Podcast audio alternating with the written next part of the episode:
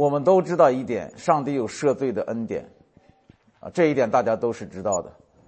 但是我们怎么样才能胜过罪？我相信大家都感到有点困难。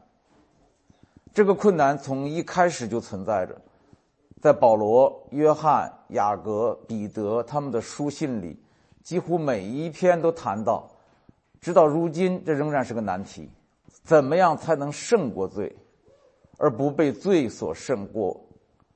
啊，赦免是赦免了，没错，但是赦免了之后，我们还是难免犯罪，我们还是被罪所困扰，啊，而且教会里都是已经被赦免的一群人，可是教会里边这些被赦免的一群人中，还不停的出现这种罪那种罪。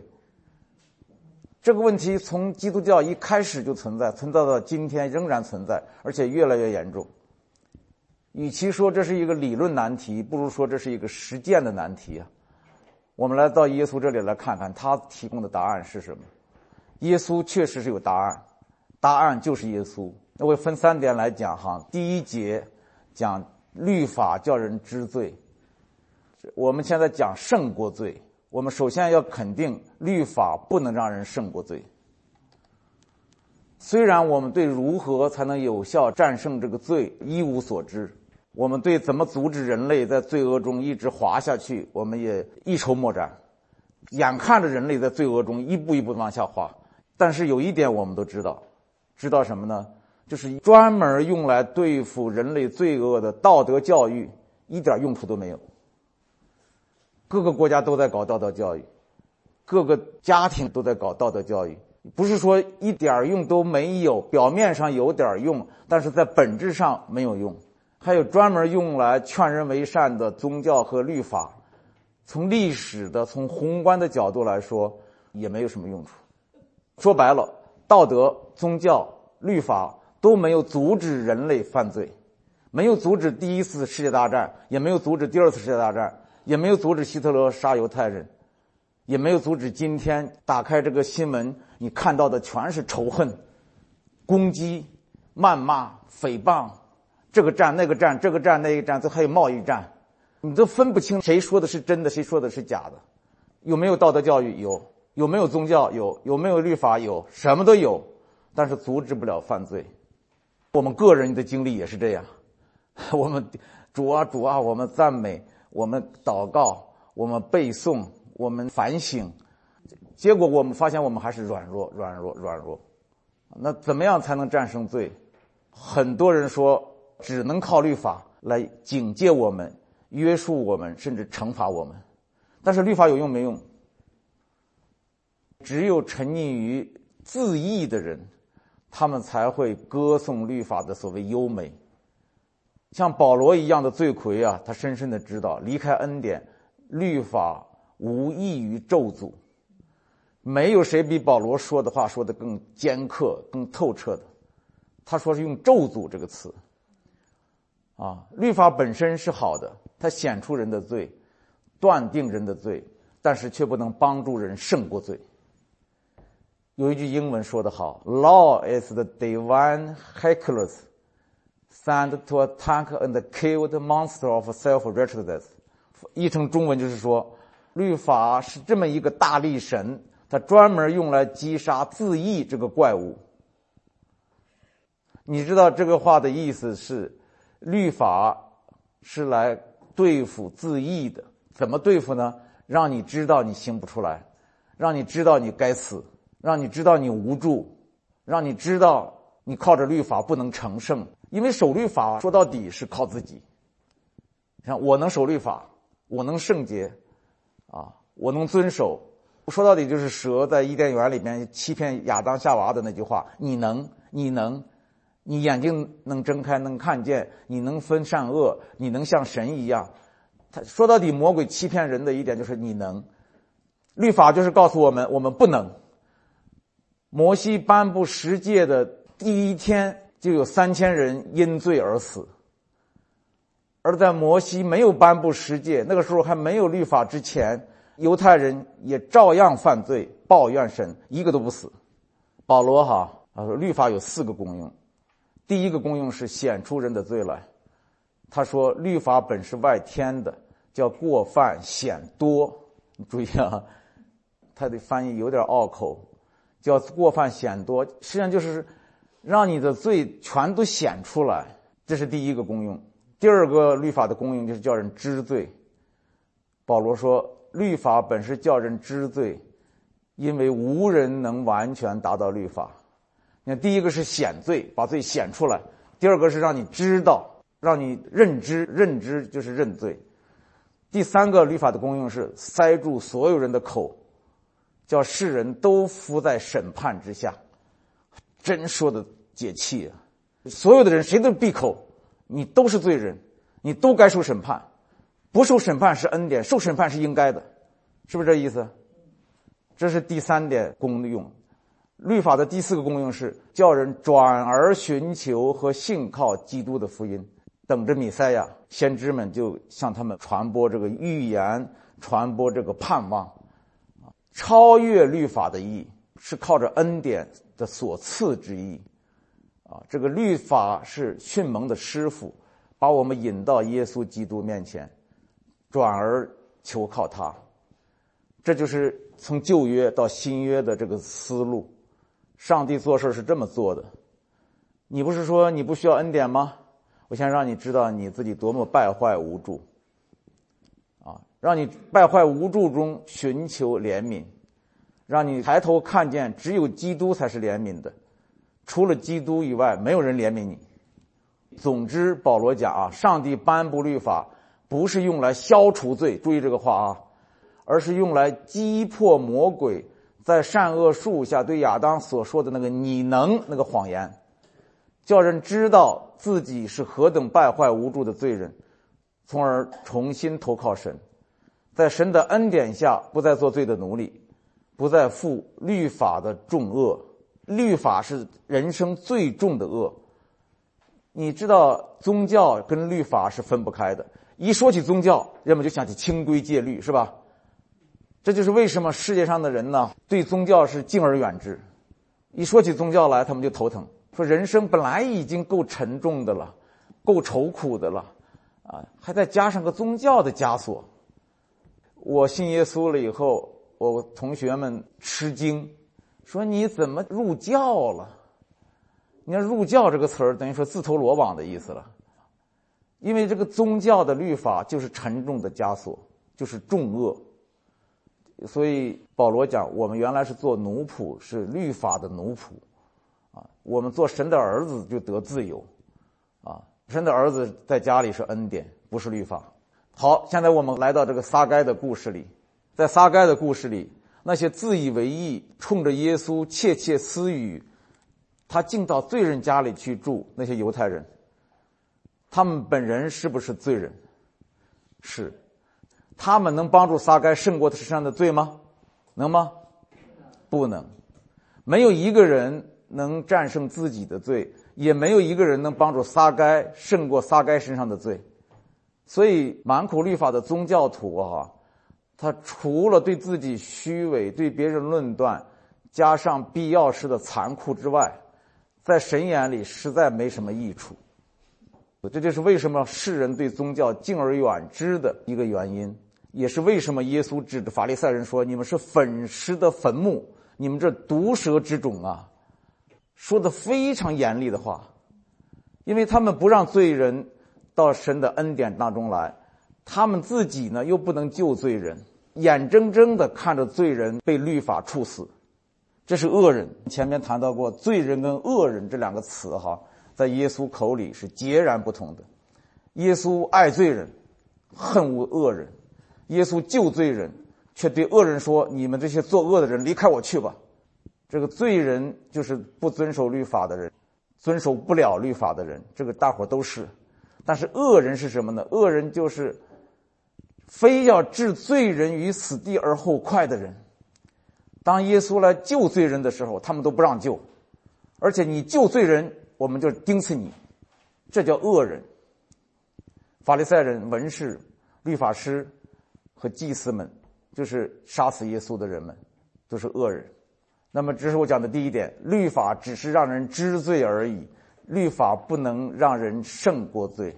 律法是把人引导到能胜过罪的恩典面前来。这是第一节哈。第二节，只有恩典使人能胜过罪，这是一个很大很大的课题。当我们说恩典能让人胜过罪的时候，有时候就觉得不以为然。真的吗？恩典不是会让人堕落吗？当年保罗在的时候，就有人指责他嘛：“你们在恩典中堕落吗？”承认道德和律法不能彻底战胜人的罪，但是恩典就可以吗？恩典怎么可以的？怎么能让人战胜罪呢？我们还是回到耶稣这里来看，回到税吏长撒该这个故事，要让一个贪得无厌的、财大气粗的、臭名昭著的人改邪归正，有可能吗？用律法有可能吗？用道德说教有可能吗？用皮鞭抽有可能吗？他不仅是改邪归正，而且是捐出一半的财产分给穷人，四倍偿还他曾经讹诈过的人。这么翻天覆地的变化，面目全非的转变，怎么可能？啊，不仅是翻天覆地、面目全非，而且就一会儿的功夫，就没说了几句话，耶稣进了他的家，很快就发生的这么突然，这么转瞬之间，而且他发生的这么甘心情愿，这怎么可能？你们想想，这背后的力量到底有多大，多么奥妙？是什么力量？恩典的奇异能力。奇异恩典何等甘甜！不仅是奇异恩典何等甘甜，何等有力量！这就是爱的惊人力量。我们前几天讲过爱因斯坦那封信给他女儿的，爱是宇宙中最伟大的力量。其实我们也谈到过，耶稣基督的名能传遍全世界，是靠着他的爱。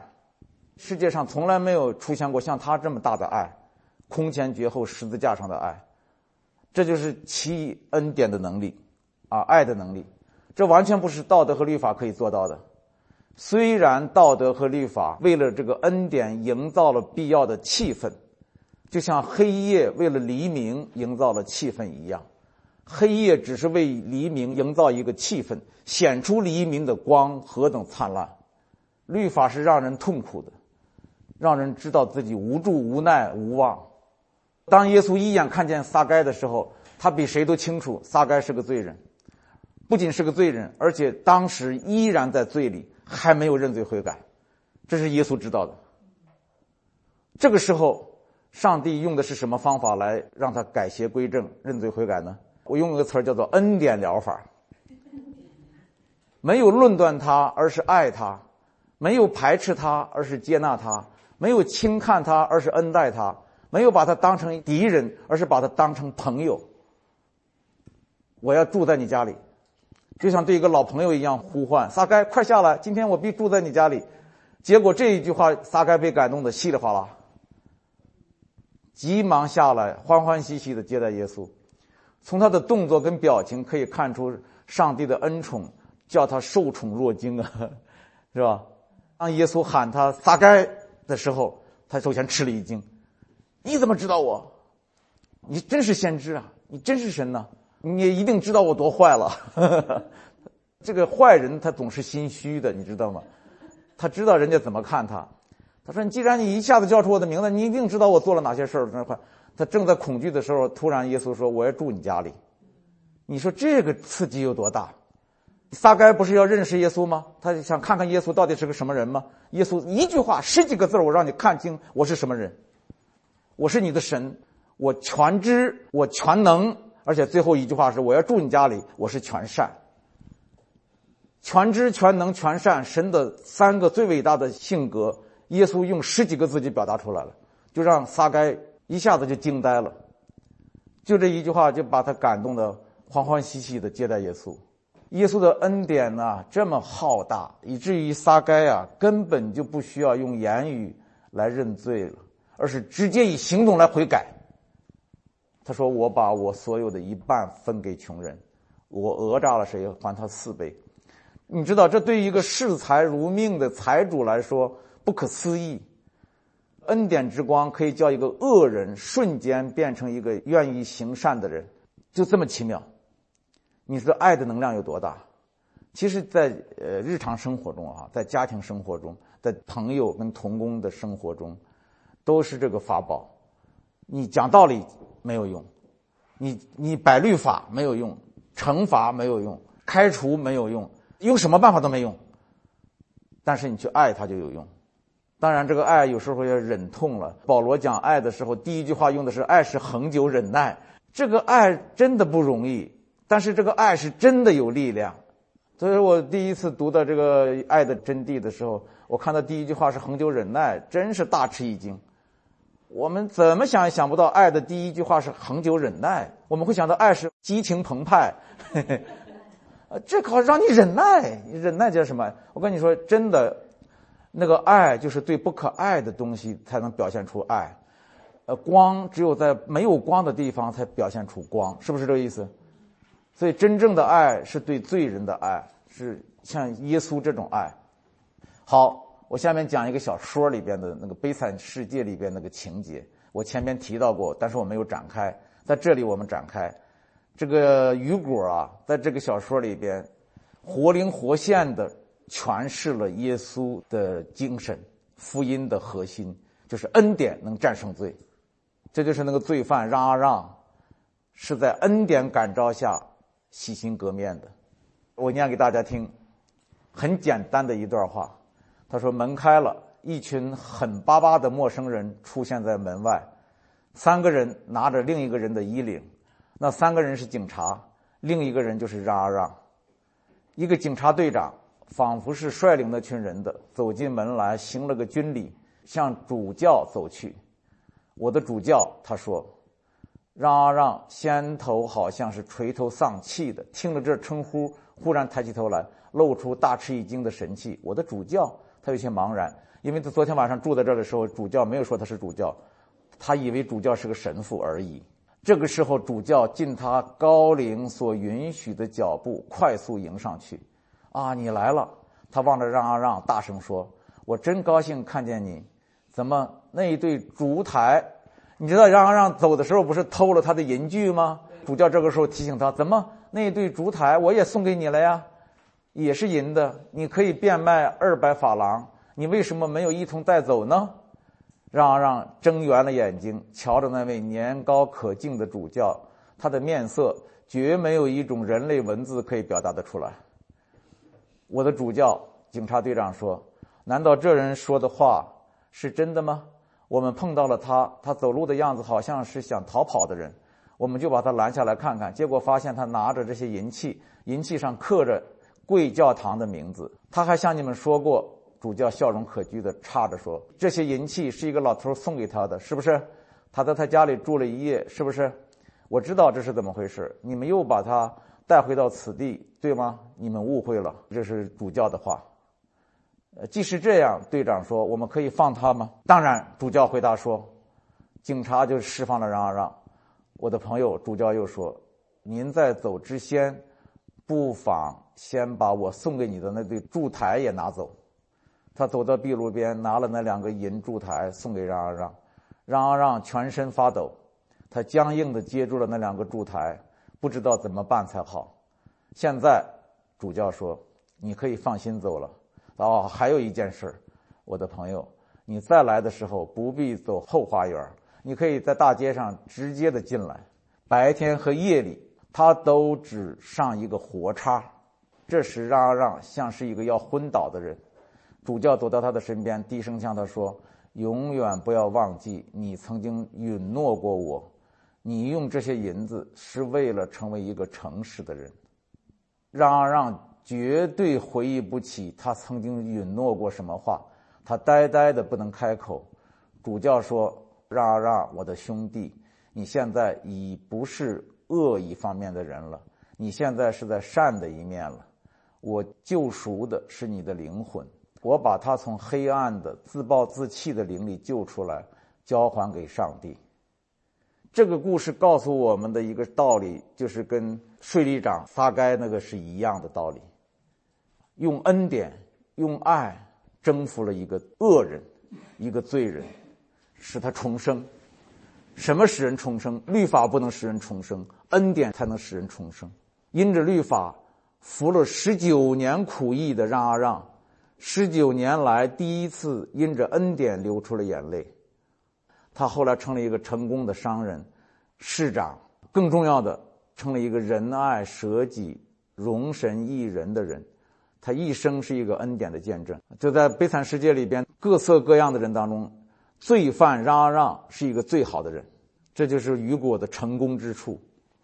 还有一个妓女，比所有那些冠冕堂皇的那些人都好，都善良，都仁慈，都诚实可信。这是我讲的第二点，恩典胜过人的罪。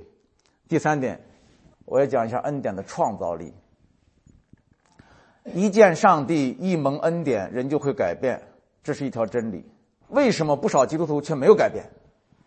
我。个人啊，我只能回答：没有见了神而不改变的，没有蒙了恩而不得救的，除非这个人压根儿没见神，压根儿就没蒙恩。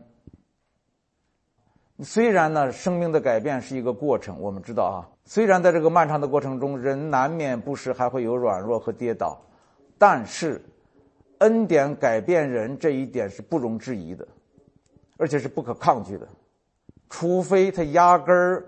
没有像撒该一样真的遇见耶稣，没有像撒该一样真的得着耶稣的恩典，只能这么解释。啊，这个不少虔诚的人担心呢，讲恩典太多会不会使人放纵？保罗那个时候就有这种指责了。我觉得这是杞人忧天，善怎么会使人变恶呢？活在爱里怎么会使人生出恨来呢？创造生命的岂不能改造生命吗？作者不能改写他的作品吗？我们都是神的作品，神不能改变我们吗？加尔文有一句话说得好，这句话说的非常好。他说：“那杀死病毒的东西怎么会滋养病毒呢？”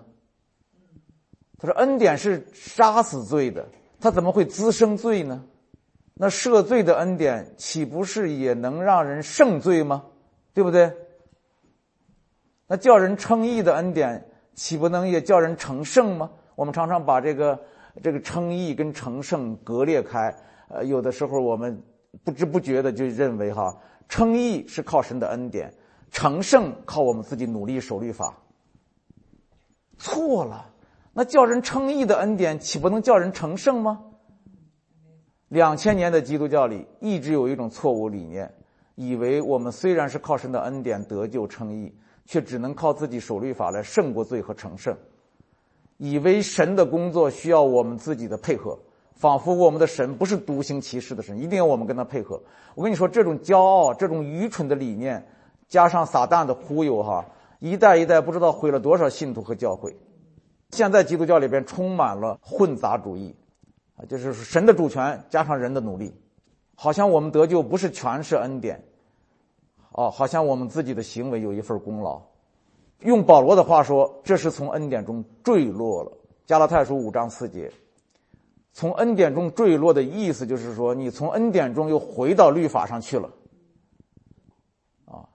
保罗很严厉的责问加拉太教会的信徒们：“我只要问你们一件事，你们受了圣灵是因行律法呢，还是因听信福音呢？”这是保罗问的。他说：“你们既是靠圣灵入门，如今还靠肉身成全吗？你们既靠恩典得救，如今却靠律法成圣吗？就是这个意思。所以在恩典里啊，不在律法下，不仅是地位和环境改变了，是我们生命的性质不同了。注意这个啊，在恩典里和在律法下，不仅是地位的不同、环境的不同，而且是生命本质的改变。”我举个例子啊，比方说有一个惯偷，多次被抓、受刑啊、坐牢啊，怎么也改不了，一放出来又偷，在监狱里头偷。有一天，突然发现他是国王遗失的小儿子，这个时候就被接回皇宫了，从此生活在尊贵和富足当中。他脱去旧人，成为新人，过去的小偷变成了今天的王子。请注意啊，国王不是先把他训练成王子的样式，然后把他接回宫做王子，而是当他还是罪人的时候就爱他了，就确认他的地位了。这个国王是有智慧的，他知道只有在他身边，只有在名正言顺的地位上，只有在完全的爱的感化和熏陶下，他的儿子才会由一个小偷变成王子。难道神不懂这个道理吗？你像那个浪子回头的故事，老父亲欢欢喜喜的迎接小儿子回家，他一定懂这条真理，就是唯有恩典才能彻底改变他小儿子。小儿子要先回家再说，先回了家，在家里你就会慢慢活出爱来，在恩典之中活出恩典来，在水不停的灌进去的时候，他会满溢出来。这是生命的满意。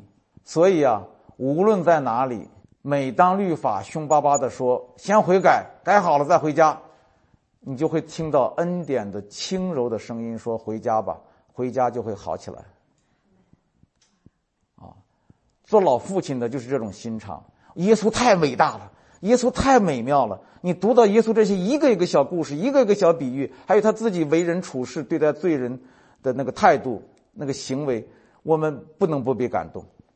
所以我看到有一些将死的教条的、律法的、宗教的东西的时候，一眼就能认出来，这不是从耶稣来的。耶稣的心肠不是这个样子，而事实的真相是，恩典而不是律法，才能产生忠心和恪守。自由而不是辖制，才会培养出高尚的人格；赞美而不是恐惧，才会结出圣灵的果子。显而易见呢，唯独在耶稣的恩典中，包含着律法永远没有的超凡能力，足以成全律法望尘莫及的善功。你看看，在耶稣的恩典下，税吏长撒该变了，那个淫妇变了，跟随耶稣。妓女变了，跟随耶稣；浪子回头了，彼得也变了，马太也变了，连十字架上的强盗临死之前一刻，也变得善良有盼望了。他们都变了。耶稣凭什么叫人一个一个的改变？是什么叫律法下的死人一个个变成了有灵的活人？就是恩典。所以活在爱里，只有爱才能叫我们真实的悔改，只有爱才能叫我们变得可爱。实际上，当我们意识到自己是绝对被爱，我们就是一个可爱的人。你看见天是爱，看见地是爱，看见阳光是爱，看见雨水是爱，看见飞鸟野花都是爱。这个时候，你发现你绝对被爱的时候，你里面的爱就在生长，你里面的爱就在增加，你就慢慢的变成一个充满爱，然后流出爱，变成一个可爱的人。只有认识神的爱的时候，人才能得到。因为约翰讲的很清楚，我们原不懂何为爱，爱都是从神来的。我们一起来祷告：天父啊，主耶稣啊，我们感谢你，谢谢你带来恩典。你也知道，我们这些不配的人，无助、无能、无望，无才无德，什么都没有。我们从生到死，只不过是一眨眼。不管人生显得多么漫长，在你的眼里都是一瞬间，而真正的爱是你永恒之爱。主啊，谢谢你，谢谢你给我们带来我们可以胜过罪的武器，就是你自己的爱。主啊，愿你的爱常在我们身上，让我们感受到你的爱，让我们慢慢的活出你的爱来。奉耶稣的名祷告，阿门。